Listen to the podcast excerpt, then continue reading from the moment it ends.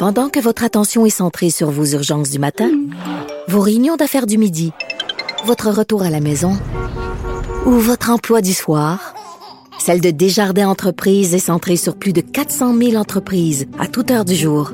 Grâce à notre connaissance des secteurs d'activité et à notre accompagnement spécialisé, nous aidons les entrepreneurs à relever chaque défi pour qu'ils puissent rester centrés sur ce qui compte, le développement de leur entreprise. Ici Ricardo. Et Émilie, marchand d'IGA. On a envie de vous inspirer à bien manger. À moins de 5 la portion. Suffit de repérer les produits valeurs sûres et de les cuisiner avec une de nos recettes. Les valeurs sûres, c'est bien pensé, hein? Bien sûr! Détails sur IGA.net. Cube Radio. Cher public, nous vous invitons à prendre place confortablement et à fermer la sonnerie de votre téléphone cellulaire. En cas d'incident, veuillez repérer les sorties de secours les plus près de vous. Bon divertissement. Un, deux, un, deux. OK, c'est bon, on peut y aller. Sophie Durocher. Elle met en scène les arts, la culture et la société pour vous offrir la meilleure représentation radio. Sophie Durocher. Tout un spectacle radiophonique. Bonjour tout le monde, j'espère que vous allez bien. En tout cas, si quelqu'un regarde ce qui se passe dans le milieu culturel, c'est possible qu'il soit découragé. Encore aujourd'hui, on apprend euh, qu'il y a un acteur euh, très connu. Quand je dis acteur, je veux dire euh, quelqu'un qui est dans le milieu culturel, un acteur culturel, donc le chorégraphe Eddie Toussaint, qui a été arrêté pour des crimes sexuels. Donc, dans le milieu de la danse, il y a des allégations donc contre Eddie Toussaint, un nom quand même très, très, très connu au Québec dans le milieu culturel. un petit peu plus tôt cette semaine, c'était des allégations qui visaient un auteur de livres, euh, aussi professeur de littérature, Samuel Archibald. Pas le même genre d'allégations, mais quand même, euh, la semaine d'avant, c'était peut-être un, humoriste, c'était peut-être un chanteur, c'est peut-être quelqu'un qui a sorti euh, sa bisounette pour la tremper dans un verre ou pour la mettre sur l'épaule de quelqu'un. Donc, ça va des gestes moindres jusqu'à des gestes graves. Et on pourrait penser penser qu'en effet, dans le milieu culturel, coudon, euh, tous des, des des, déviants? Est-ce qu'il y a une, si grande quantité, un si grand pourcentage de gens dans le milieu culturel qui ont euh, des problèmes à caractère sexuel? Donc, on pourrait penser ça, puis après, on regarde du côté sportif, mais on se rend compte que dans ce milieu-là aussi, il y a plein d'allégations, il y a plein de gens qui ont été accusés, trouvés coupables, dans le milieu des avocats, dans le milieu des entrepreneurs. Alors, il faut faire attention quand on voit ça. Bien sûr, on en parle beaucoup plus quand ce sont des artistes, mais il faut faire attention euh, aux amalgames et aux préjugés. Donc, euh, il faut faire très attention à ce genre euh, d'opinion-là, parce que quand on voit ça s'accumuler, c'est sûr qu'on peut avoir l'impression que, bon, c'est quelque chose qui est très prévalent, qui est très courant. Mais quand on s'y attarde un petit peu, on se rend compte qu'il y a plein d'autres domaines où c'est le cas. Quand je vois des gens qui disent, bah, les artistes, on le sait bien. faut faire attention aux préjugés quand je vois ça, j'ai envie de pousser un grand. Ben voyons donc. Sophie Durocher. Un savoureux mélange artistique de culture et d'information. Cette semaine, j'avais envie de parler à Yves Desgagnés, que vous connaissez bien, bien sûr, comme comédien, comme metteur en scène, comme réalisateur, comme chroniqueur, comme, homme d'opinion. Et on le rejoint tout de suite. Euh, est-ce que tu es à Charlevoix? Est-ce que tu es dans la région de Charlevoix, mon beau Yves? Et absolument, ma belle Sophie. Je suis au paradis terrestre, rien de moins. Alors, t'es maintenant, euh, t'as établi vraiment tes quartiers là-bas. Euh, qu'est-ce qui s'est hmm, passé? T'étais tanné de Montréal? pas encore, pas encore. Il faut que je te corrige. C'est-à-dire que tranquillement, pas vite, je suis en train de faire cette transition-là. Tiens, puisque tu m'en donnes l'occasion, ma maison est à vendre au centre-ville de Montréal. Alors voilà, voilà la bonne nouvelle du jour. Pour que tranquillement, effectivement, je vienne euh, ici dans mon patelin et je suis dans le village dans lequel je suis né. Alors voilà, pour ce dernier droit de vie, puisqu'il y a une échéance à cette vie, j'ai décidé de mettre euh, toute mon énergie euh, dans mon petit village. Euh, voilà. Moi, je, je, trouve ça toujours inquiétant quand quelqu'un commence à parler comme ça en disant mon dernier droit de vie. Est-ce que la fin est proche? Est-ce que tu as quelque chose à nous annoncer? Est-ce que tu es allé voir le médecin puis il se passe quelque chose? Qu'est-ce qui se passe, Yves, là? Ah non, je suis en pleine forme. Écoute, je suis pétant de santé, mais comme on l'a vu avec notre... Même la reine est décédée. Alors même la reine a 96 ans. Et même s'il me reste encore 50 ans à vivre, moi, je, j'ai aucune idée. Je me souviens de quand j'avais 3-4 ans et je me souviens d'hier. Mais entre les deux, ce qui s'est passé, je m'en souviens quasiment plus, tellement que ça passait vite. Alors, je le sais, puis je pense que ce serait euh, fou de, de le nier. Il y a une échéance à cette vie-là, puis à un moment donné, euh, faut faire des pauses, faut renaître, faut euh, se réorienter. Et c'est une des raisons pour lesquelles j'ai tant aimé les théâtres et les arts, euh, Sophie, c'est que oh, deux jours ne s'est jamais ressemblé. C'est vrai. C'était différent pour moi à chaque à chaque journée. Et là, je me suis dit bon ben, il faut que tu continues comme ça. Tu ne peux tu ne peux pas refaire la même chose. Et là, je te je, je te je te dis un secret. J'ouvre un petit théâtre ici dans Charlevoix. Ben, c'est pas Et, tant un euh, secret, mon petit chéri d'amour, parce que euh, il y a eu un texte qui est paru dans un journal local et il y a Oui, même une photo de la maison qui t'appartient où tu veux faire un petit Oui. théâtre de 80 places. Donc c'est un secret Oui. quand même bien euh, un petit un, petit- un Bon, secret de polichinelle. Ah, moi qui voulais t'annoncer un scoop. Ben, tant mieux si ça s'est su parce que c'est bien. Et je fais appel à tous les millionnaires qui nous écoutent. Il paraît qu'il y en a beaucoup selon Québec solidaire de ces millionnaires au Québec. Bien Il y en a envoyé. plein, plein, plein. Alors qu'ils communiquent avec moi ou avec toi, tu pourras leur donner mes coordonnées pour que je puisse ramasser des fonds et ouvrir ce magnifique petit théâtre au cœur de Charlevoix. Mais je trouve ça Voilà. très charmant de, de ta part euh, parce que tu es un comédien que les gens ont adoré dans les séries. Les gens t'ont vu au petit écran, au grand écran. Les gens t'ont vu sur les scènes des théâtres. Les gens t'ont vu aussi derrière la caméra. Tu fais partie de notre vie.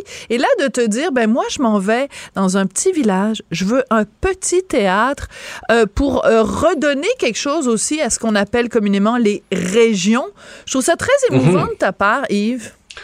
Ben, c'est normal. J'ai reçu beaucoup. J'ai eu une belle vie. J'ai eu depuis l'âge de 17 ans que je suis rentré à l'école nationale euh, et j'ai été entouré de gens merveilleux. Écoute, je le dis là sans vanité, j'ai rencontré des gens formidables dans ma vie. Il se trouve, par exemple, Sophie, que j'étais toujours été le plus jeune de la gang. J'étais le plus jeune de ma classe à l'école nationale. J'étais un très jeune metteur en scène, 21, 22, 22. Je faisais déjà des mises en scène au TNM et donc j'ai travaillé avec des acteurs et des actrices beaucoup plus vieux que moi et ils sont tous décédés. Ils sont tous morts, des Michel Dumont, Gisèle Schmitt, Normand Chaurette, Gérard, récemment. Gérard. Normand Chaurette, mon ami avec qui j'étais en train de travailler sur une nouvelle traduction de Shakespeare.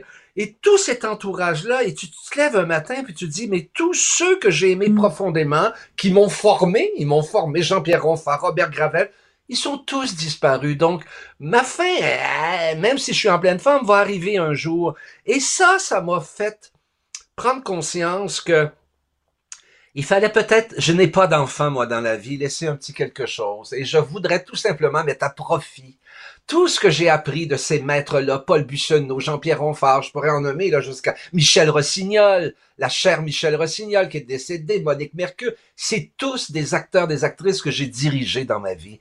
Et ils ne sont plus autour de moi. Alors je me suis dit, Yves, concentre-toi. Ce que tu as fait à Montréal pendant presque 50 ans, viens le faire aux éboulements. Et c'est ça qui est ma, grande motivation. Laisser un petit leg et essayer de, de, témoigner du grand bonheur que j'ai eu dans ma vie culturelle. Je te relance sur quelque chose parce que quand euh, Normand Chaurette, donc homme de théâtre absolument extraordinaire, est décédé tout récemment, je me disais, ça n'a pas fait le bruit que ça aurait dû.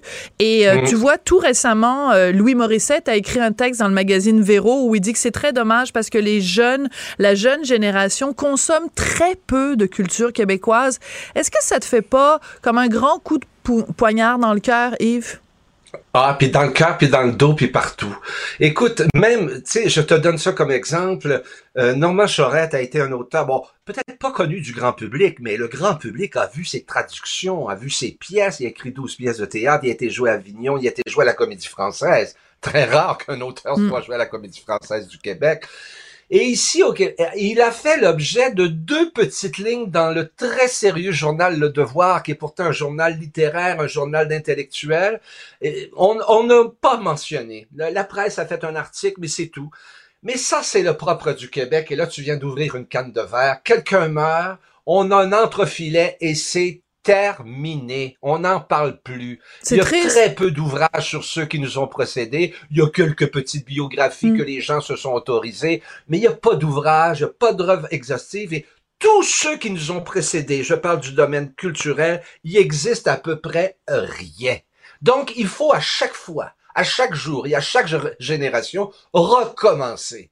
On réinvente le téléphone, euh, j'allais dire presque à chaque année. Dernièrement, j'enseignais au Conservatoire d'art dramatique et je demandais aux élèves qui est un tel, qui est Paul Buissonneau, qui est... Personne ne savait rien. Ça me donne envie de pleurer. Ça me donne envie de pleurer.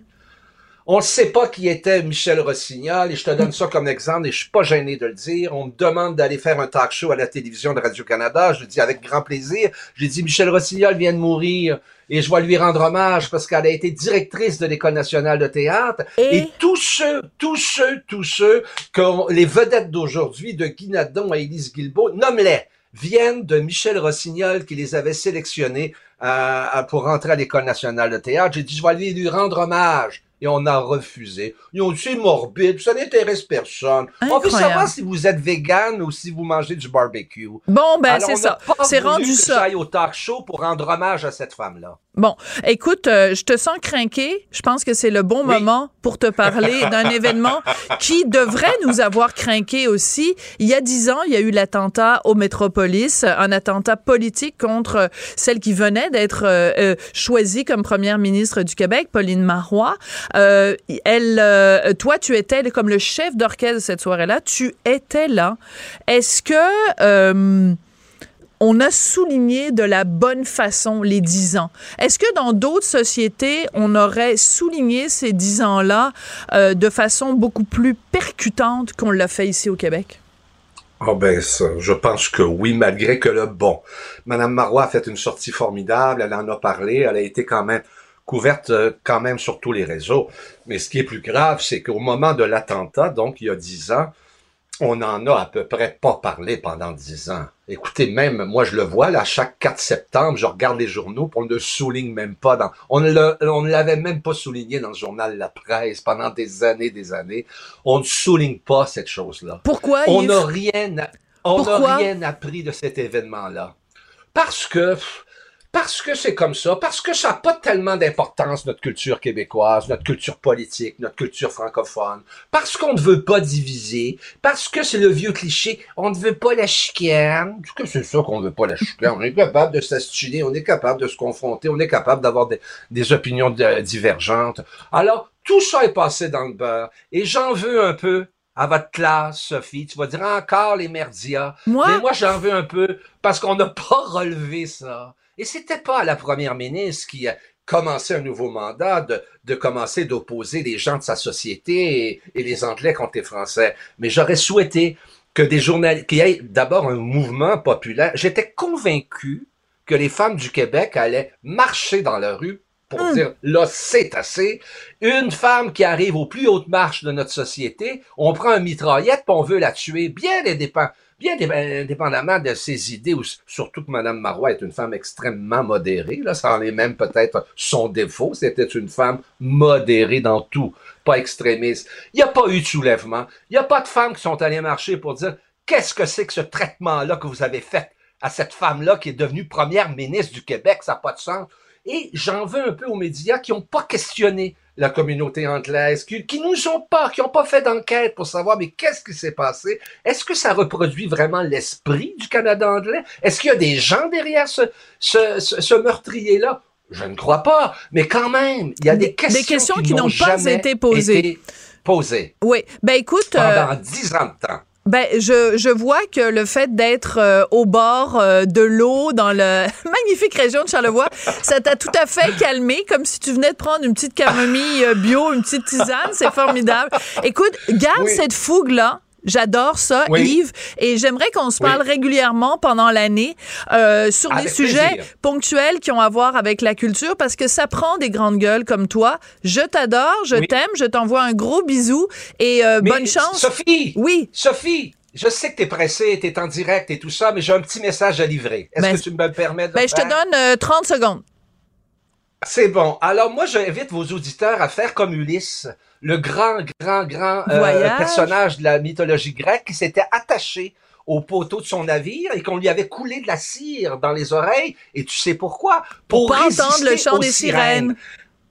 Alors, je demande aux gens de résister au centre, aux, aux- aux- aux sirènes du multiculturalisme, hein, qui ne visent qu'une seule chose, affaiblir la nation québécoise au sein du Canada.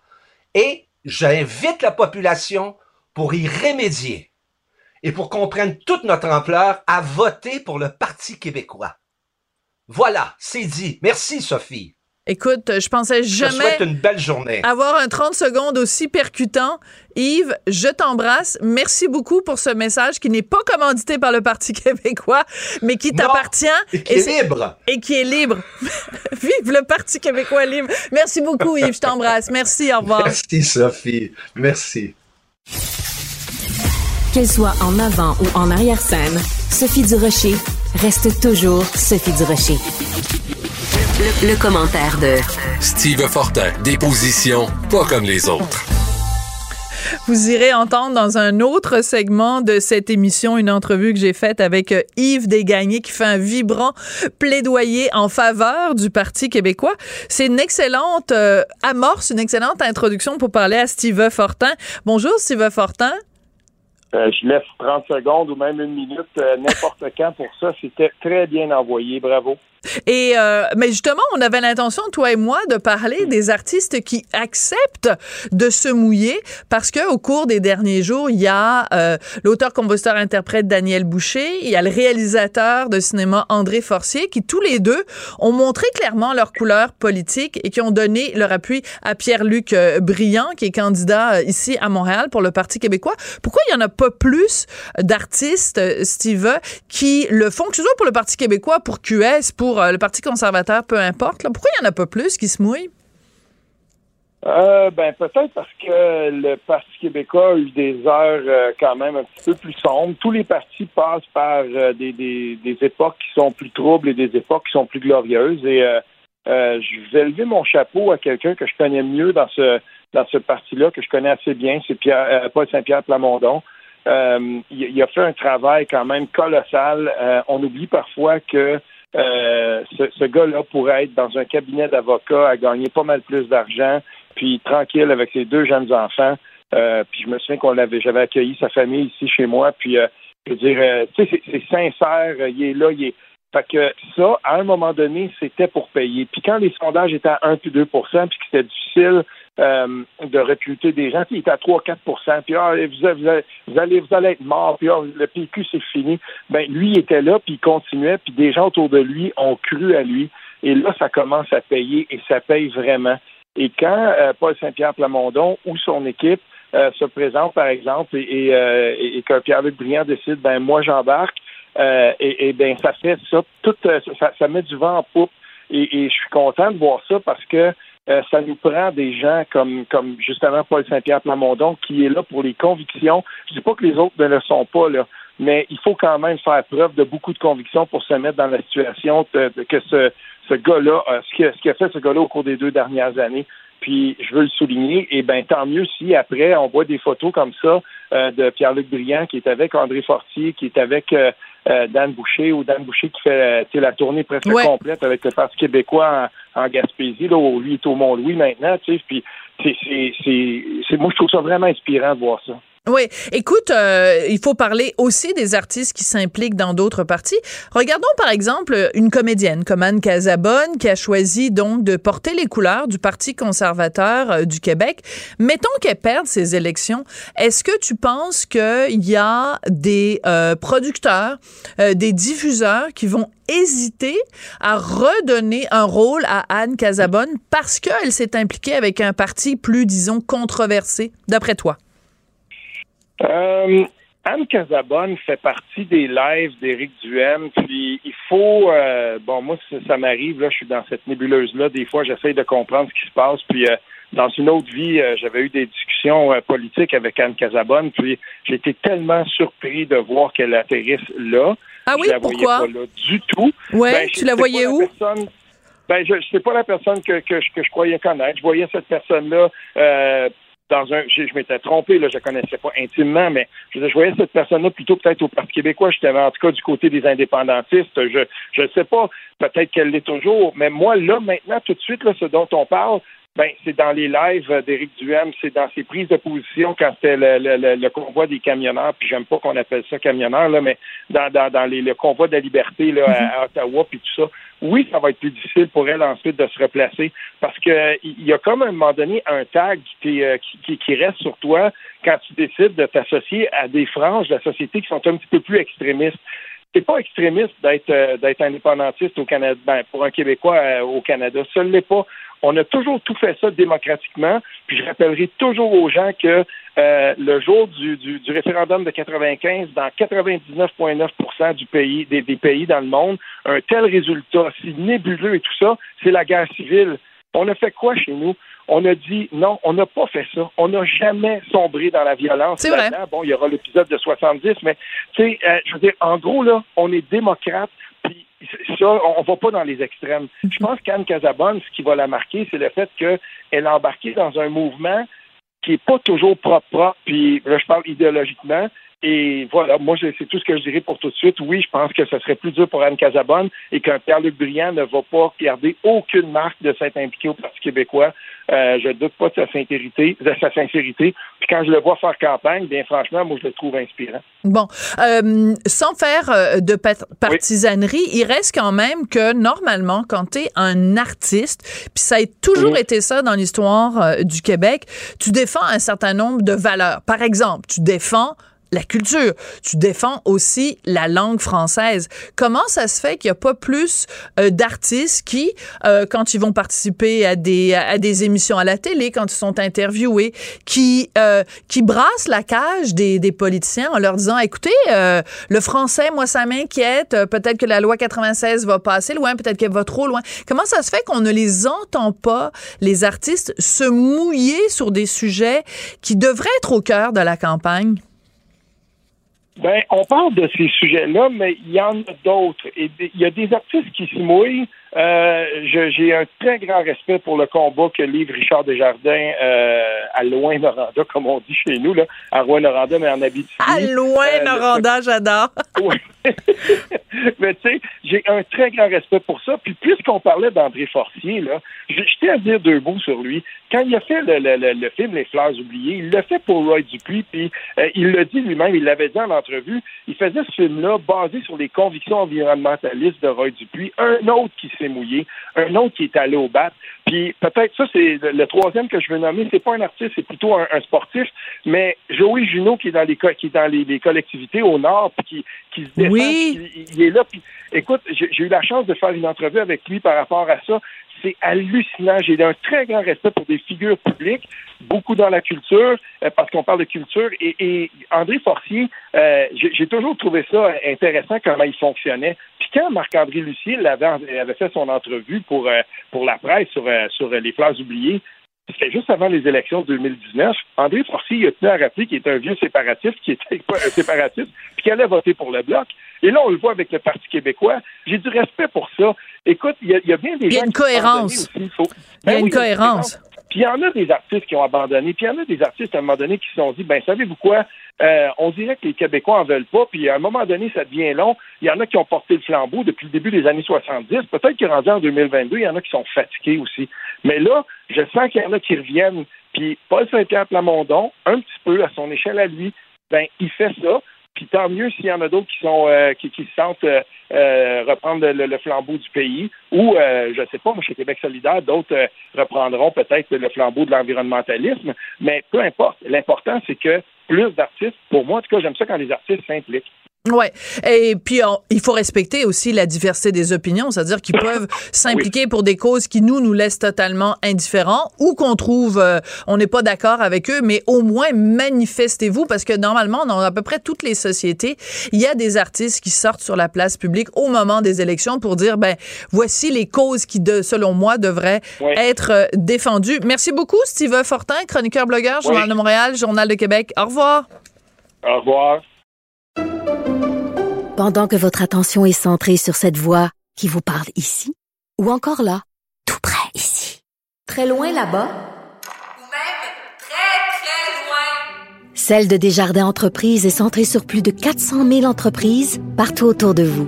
Depuis plus de 120 ans, nos équipes dédiées accompagnent les entrepreneurs d'ici à chaque étape pour qu'ils puissent rester centrés sur ce qui compte, la croissance de leur entreprise.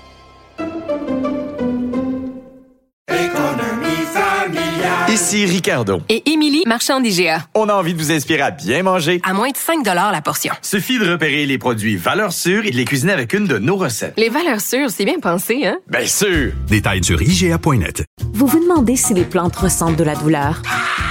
Ou encore, comment est-ce que les daltoniens voient le monde? Le balado en 5 minutes est pour vous. Explorez la science, l'actualité et l'histoire en un temps record. La Feu, en collaboration avec le gouvernement du Québec, est fière de propulser la série Balado en 5 minutes. Ne laissez pas les questions sans réponse plus longtemps. En 5 minutes, disponible sur l'application et le site cubradio.ca. Elle se déplace du côté court au côté jardin pour couvrir tous les angles de la nouvelle. Pour savoir et comprendre, Sophie Durocher. C'est tout en anglais. Sophie Durocher. C'est toi qui as tiré la sonnette d'alarme? Le Québécois moyen était Guy Nantel. euh, quelqu'un qui subissait et qui se disait je ferme ma gueule parce que je veux pas perdre ma job. La rencontre. Cet asservissement, cette servitude volontaire. C'est quelqu'un qui va dire par exemple moi j'étais allé à l'urgence là, j'ai attendu 6 heures, OK? La rencontre. Nantel. Durocher. L'autre jour, avec Guy Nantel, on est passé à travers une partie des incohérences et des contradictions euh, du côté du Parti conservateur du Québec. On va se livrer à peu près au même exercice aujourd'hui du côté de Québec solidaire. Bonjour Guy. Oui, allô Sophie. Ben, en fait, je voudrais surtout me concentrer aujourd'hui juste sur euh, un aspect, c'est euh, ce dont on a beaucoup parlé cette semaine, euh, l'histoire de, des, des ultra-riches euh, de Québec solidaire. Puis on reviendra éventuellement sur les incohérences euh, plus globales du parti parce qu'il y en a tellement qu'on fera une chronique juste là-dessus si ça. Bien sûr, avec plaisir. Donc, euh, commençons par la question qui tue. Es-tu un ultra riche, toi, Guy Nantel? Ben écoute, ça, ça a l'air qu'il y a presque un demi-million de personnes au Québec qui sont ultra riches euh, selon la définition de Québec solidaire. C'est, euh, c'est- écoute, c'est assez, euh, assez juvénile comme façon de voir les choses, là, franchement. puis ils sont fait ramasser toute la semaine, puis je suis- vraiment content de ça. Puis, tu sais, l'idée là, c'est pas de protéger les, multimilliardaires là, mais je veux dire, écoute, tu sais, puis au début, il appelait ça l'impôt sur une grande fortune. Puis il s'est fait poser la question, Gabriel Nadeau-Dubois, puis il dit, non, non, c'est pas un impôt sur les riches, c'est un impôt sur les ultra riches. C'est Québec. ridicule. Et, et c'est important de, de, de mentionner parce que, bon, au Québec, on souffre vraiment d'analphabétisme financier parce que depuis qu'il n'y a plus de cours de finances personnelles dans les écoles. Mais euh, ça prend pas grand-chose, là. Euh, Avec les intérêts composés, allez voir dans vos REER, euh, allez voir la valeur de votre maison. Quand on parle d'actifs, là, euh, quelqu'un qui a bien placé son argent, même si c'est quelqu'un qui est un gang petit, qui a bien placé son argent, qui aurait acheté, mettons, euh, une petite maison euh, il y a 10 ans ou il y a 20 ans, qui vaut peut-être cinq fois plus aujourd'hui. Bingo, Ben, c'est vous ça. êtes millionnaire, mesdames et messieurs. Tu as tout à fait raison. Une maison euh, de 200 000 il y a 20 ans vaut au- au-dessus d'un million aujourd'hui. Ben, bingo. Alors, t'es pas un bandit là d'avoir fait un truc comme ça. Même chose hier, euh, les intérêts composés, j'ai fait le test. Tu mets 5 000 par année. Mettons que tu, à 25 ans, là, tu commences, tu mets 5 000 par année, puis tu travailles pendant 40 ans. Tu arrives à ta retraite à 65 ans. Ben, pendant ces 40 an- années-là, tu as ramassé un million de dollars. Et voilà, Puis là, ça, bingo. c'est des ultra riches dans leur définition, tu sais. Ouais, et c'est très intéressant parce que bon qu'on l'aime ou qu'on l'aime pas, l'entrepreneur François Lambert a fait une sortie euh, sur Facebook en disant ben finalement ce que Québec solidaire est en train de dire c'est qu'il veut taxer les entrepreneurs et euh, lui disait ben c'est vous vous rendez pas compte à quel point quand on est un entrepreneur à quel point on prend des risques. Si t'es un employé, tu risques peut-être mettons euh, 1% de, de de ton avoir parce que bon si tu places euh, ton argent à la bourse et tout ça, quand t'es un entrepreneur, tu risques 95% de ce que tu possèdes Ben, tout le temps. Tout à fait. Fait qu'on va punir ce monde-là. On va punir je ce monde-là. Moi-même en tant que, que producteur de spectacle. Mais Oui. C'est- tout. Écoute, en plus de ça, a- moi, ce que j'aime pas, c'est l'arrogance. Tu sais, euh, Gabriel Nadeau-Dubois dit comme ça, sur un petit ton arrogant, il dit, me semble que quelqu'un qui a fait un million dans sa vie peut faire sa petite part pour payer un petit mille piastres en impôts. Mais t'oublies que si tu as fait un million dans ta vie, là, ça veut dire que tu as facilement déjà payé un bon Voilà. 500 000, si c'est pas un million, dépendamment à quelle vitesse tu le gagnes, ce million-là.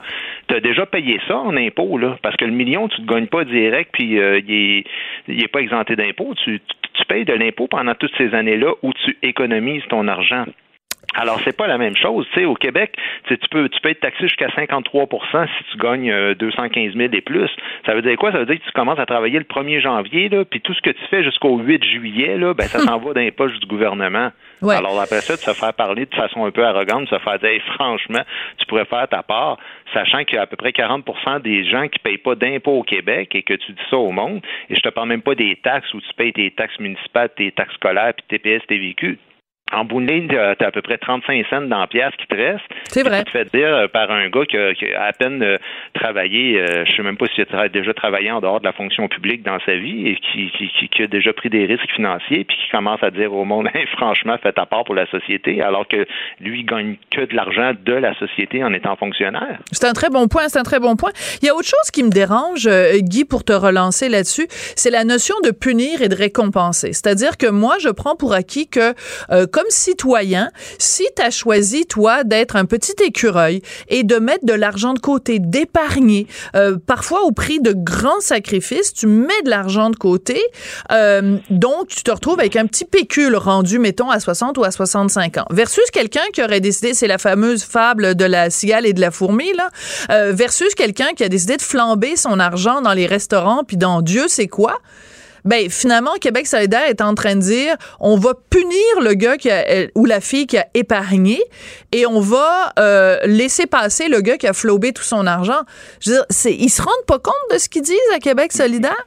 Mais tu as raison parce que c'est c'est une vision tout à fait euh, c'est philosophique en fait le problème, c'est même pas une question financière, c'est une question philosophique où tu es vu comme un méchant quand tu es riche. Puis c'est ça les gens qui sont socialistes ou voire même communistes là, dépendamment de quelle branche tu parles de cette partie-là. Euh, Il y a des gens qui voient carrément ça. Moi je me souviens, j'avais fait un, un vidéo à un moment donné pour le lancement du livre offensant avec quelqu'un qui était très à gauche et il n'arrêtait pas de me dire que j'étais un ultra privilégié de la société. Mais moi, là, je veux dire, les 16 premières années de ma vie, je les ai passées dans un HLM, puis on n'avait pas d'argent. Puis moi, je me souviens très jeune de me dire, moi, je dois me sortir de ça.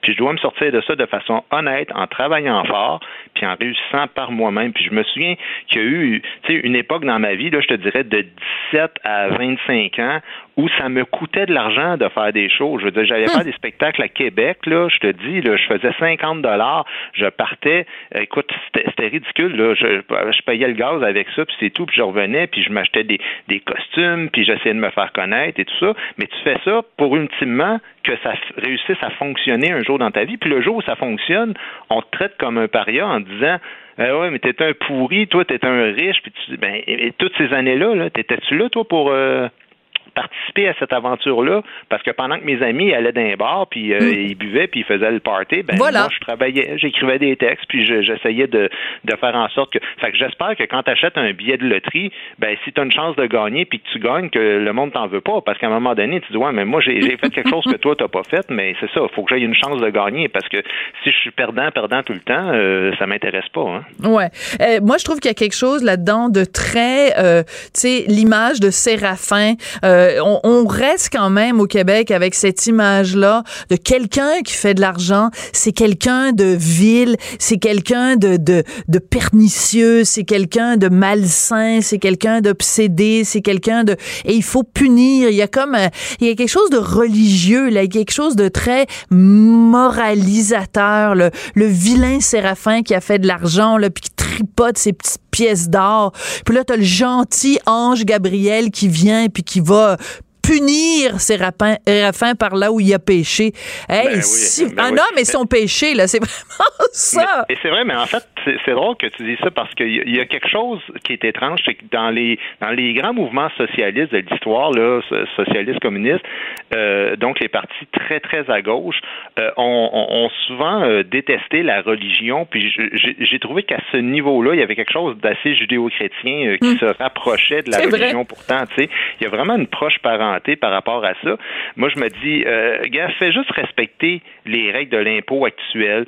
Attaque-toi aux abris fiscaux, aux paradis fiscaux. Euh, travaille sur, sur, sur des choses qui sont concrètes. Là, parce qu'en plus de ça, ça va être basé sur quoi? Comment tu fais pour savoir qui est riche puis qui est pas riche?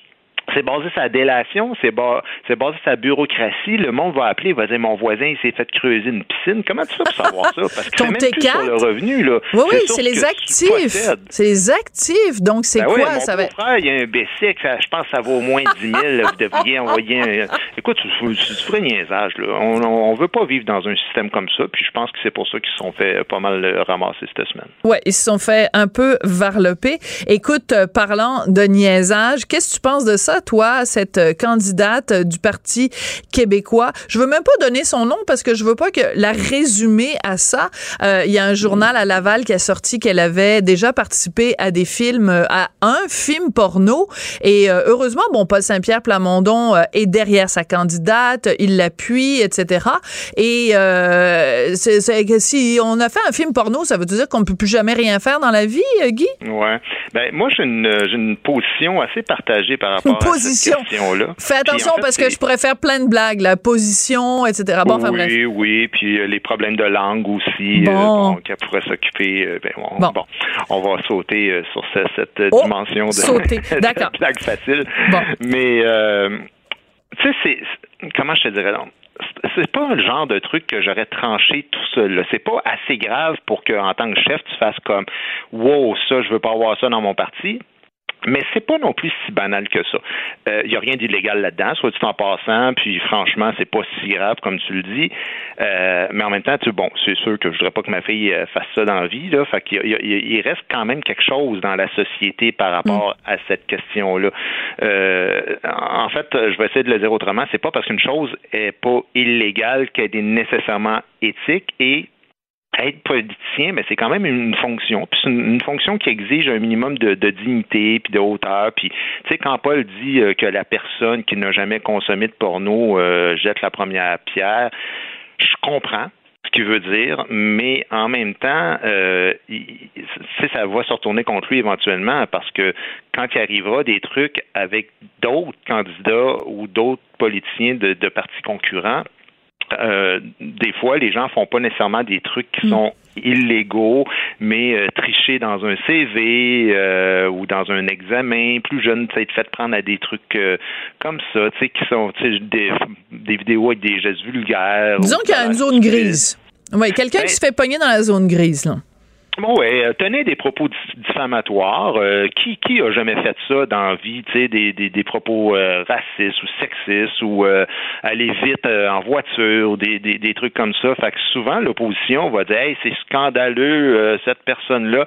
Ben encore une fois, tu peux dire Voyons donc, c'est pas criminel, il n'y a rien de criminel. Puis qui a jamais fait ça dans sa vie?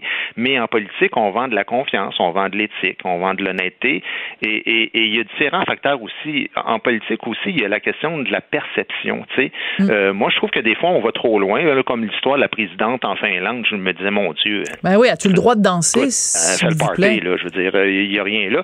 Mais en même temps, euh, quand je te dis que la perception compte pour beaucoup en politique, moi, quand je me suis lancé dans, dans ma campagne à chefferie, là, écoute, il y a deux médias qui ont soulevé le fait que mon organisateur en chef était avait été euh, Monsieur Cuir dans le village gay. Euh, puis ça, Monsieur Cuir, c'était des concours de beauté. Mais euh, voyons donc! Ouais, ouais, je te jure, là, tu sais. On s'en Euh, je te dirais même pas quel, je te dirais même pas lequel des candidats dans la course à chefferie que c'est son équipe qui a euh, donné le, le- l'information aux journalistes parce que ça pourrait nuire au parti actuel.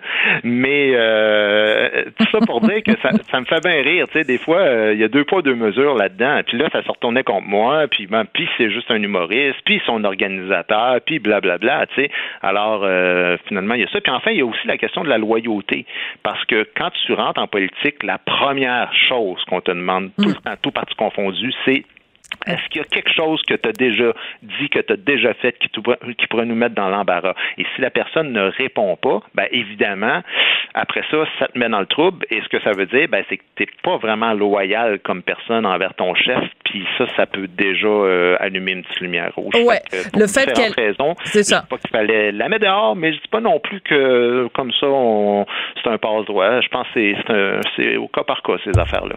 Non, en fait, euh, c'est ça. Si on te pose la question, ben, peut-être participer dans un film porno, c'est peut-être le genre d'affaires dont tu aurais dû prévenir ton chef. Merci beaucoup, Guy Nantel. Euh, toujours intéressant de te parler. Très hâte de te reparler. Oui, à lundi. Pendant que votre attention est centrée sur cette voix qui vous parle ici, ou encore là, tout près ici, très loin là-bas, Celle de Desjardins Entreprises est centrée sur plus de 400 000 entreprises partout autour de vous. Depuis plus de 120 ans, nos équipes dédiées accompagnent les entrepreneurs d'ici à chaque étape pour qu'ils puissent rester centrés sur ce qui compte, la croissance de leur entreprise.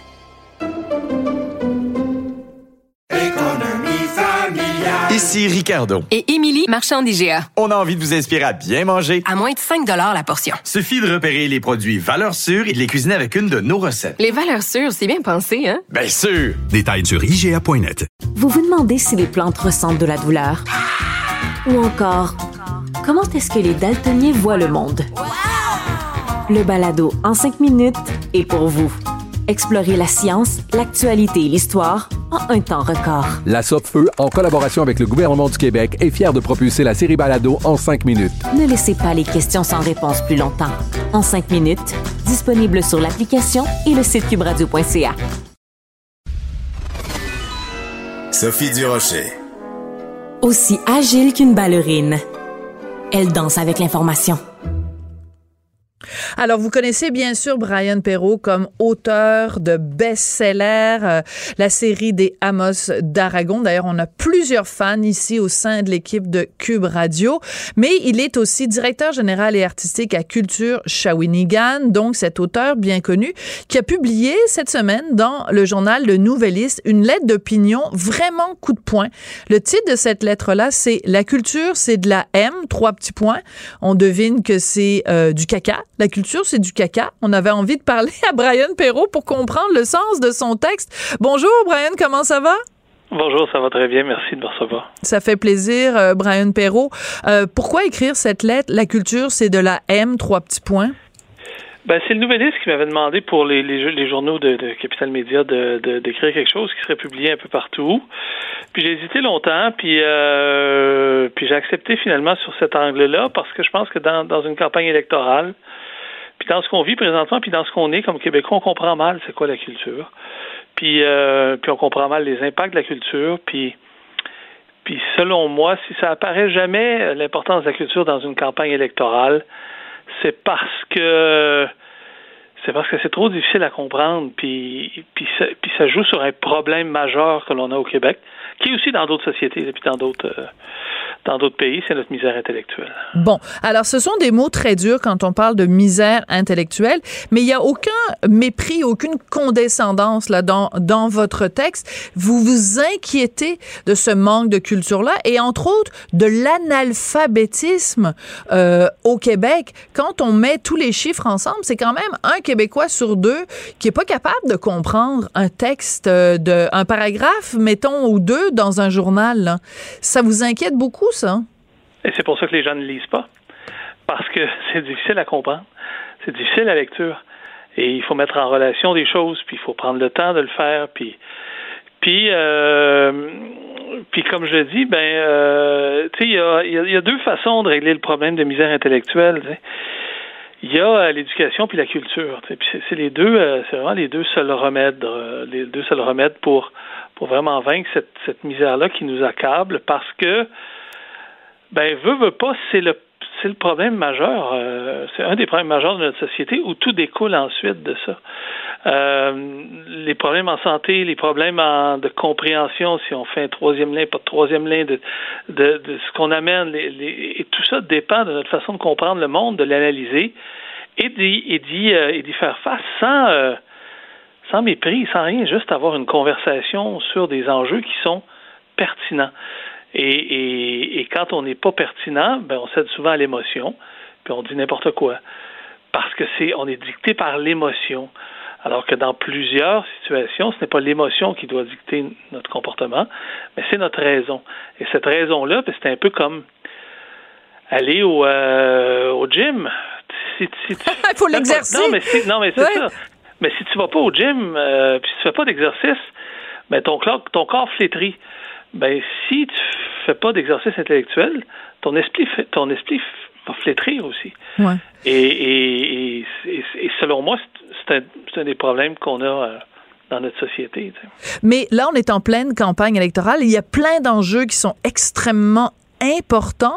Si les gens sont même pas capables de lire un paragraphe ou deux dans un journal qui explique cet enjeu-là, ça vous inquiète pas justement de savoir que ces gens-là vont aller voter sur des enjeux qu'ils ne comprennent pas? Oui, ça m'inquiète. Et c'est pour ça que j'ai écrit la lettre. Parce que moi, l'enjeu que je comprends, que je connais, que je maîtrise, tu sais, c'est pas euh, c'est pas de la physique nucléaire, c'est pas euh, c'est- pas la sociologie, c'est pas c'est tu sais moi je tu sais moi je suis en culture. Bon, donc ça je connais ça. Euh, et les gens qui qui votent, s'ils n'ont pas un niveau ben, c'est ça de culture, tu sais, ils vont vont voter pour. En fait, je sais pas pourquoi qu'ils vont voter. Ils vont voter pour pour une apparence physique, pour quelqu'un qui se démarque verbalement, pour celui qui est le plus sympathique. Tu sais, moi j'ai déjà entendu euh, des gens dire, oh, je vais voter pour lui, il a l'air fin. Ouais. Tu sais, mais mais tu sais, il a l'air fin. euh, c'est pas garant de, de la suite de notre société. Puis je veux, je veux bien que les gens aient l'air fin, c'est pas un problème, mais mais, mais c'est pas un concours de beauté, tu sais. Et, et votons pour les bonnes raisons, pour les bons candidats? C'est la question. Peut-être que oui. Puis peut-être que peut-être que je suis dans le champ, puis je l'avoue peut-être. Mais je me pose la question euh, sérieusement et cette lettre répondait à ça, à cette euh, à ce questionnement-là. Ouais. Est-ce que c'est pas un petit peu un reproche aussi aux politiciens eux-mêmes qui, depuis le début de la campagne, ont à, peu- près pas parlé de culture pour ne pas dire pas du tout, comme si euh, c'était pas aussi important euh, notre santé culturelle que notre santé physique, par exemple? Ben, euh, parce qu'on est dans un principe de vendeur d'auto. Euh, à partir du non, mais à partir du moment où ton client comprend pas comment un moteur s'est fait, pourquoi tu en parlerais, tu sais? Fait que tu vas y parler de comment l'auto est belle, comment elle est solide, comment tout ça, ça, mais tu vas pas y parler de son moteur. Pourquoi? Parce que le client, de toute façon, il comprend rien de ça. Puis ça ne l'intéresse pas. Fait, que- fait que je comprends que dans une campagne électorale, puis, puis on vend quelque chose. Et au lieu de vendre, selon moi, l'essentiel de ce qu'on devrait avoir, c'est-à-dire le moteur et la qualité du moteur, ben on se contente de vanter l'ensemble des accessoires. Donc, donc c'est un peu ça, tu sais, c'est- c'est- sans, sans être méchant, c'est un peu ça. Puis je les comprends parce que leurs clients veulent rien savoir du moteur parce qu'ils comprennent pas comment ça marche. Fait, fait que voyez-vous, c'est ça, c'est ça qui est difficile. Alors peut-on leur reprocher de ne pas euh, parler à leur clientèle Je comprends. Euh, Brian Perrault, il nous reste, mettons, 30 secondes. En 30 secondes, avez-vous envie de nous dire, vous, pour qui vous allez voter? Est-ce qu'il y a un candidat, en tout cas, qui est moins anti-culture ou qui, ou qui est un meilleur vendeur de chars que les autres? Je m'avancerai pas sur ce terrain-là, malheureusement. Non, mais il n'y en a pas un spontanément que vous avez envie de défendre en disant, Hey, lui, celui-là, vraiment, je le porte dans mon cœur, là. non. Bon, mais je pense que ça en dit très long. Votre silence en dit très long. Brian Perrault, j'encourage tout le monde à aller, aller lire ce texte sur donc la misère intellectuelle, en espérant évidemment que les gens qui vont lire le texte vont le comprendre. Quand on sait le taux d'analphabétisme qu'il y a au Québec, des fois, ça en est désespérant. Merci beaucoup, Brian Perrault. Ça a été un Merci plaisir de vous Merci parler. Merci aussi à Marianne Bessette à la recherche. Merci à Charlie Marchand à la mise en onde et la réalisation. Merci à vous été là et à tout bientôt.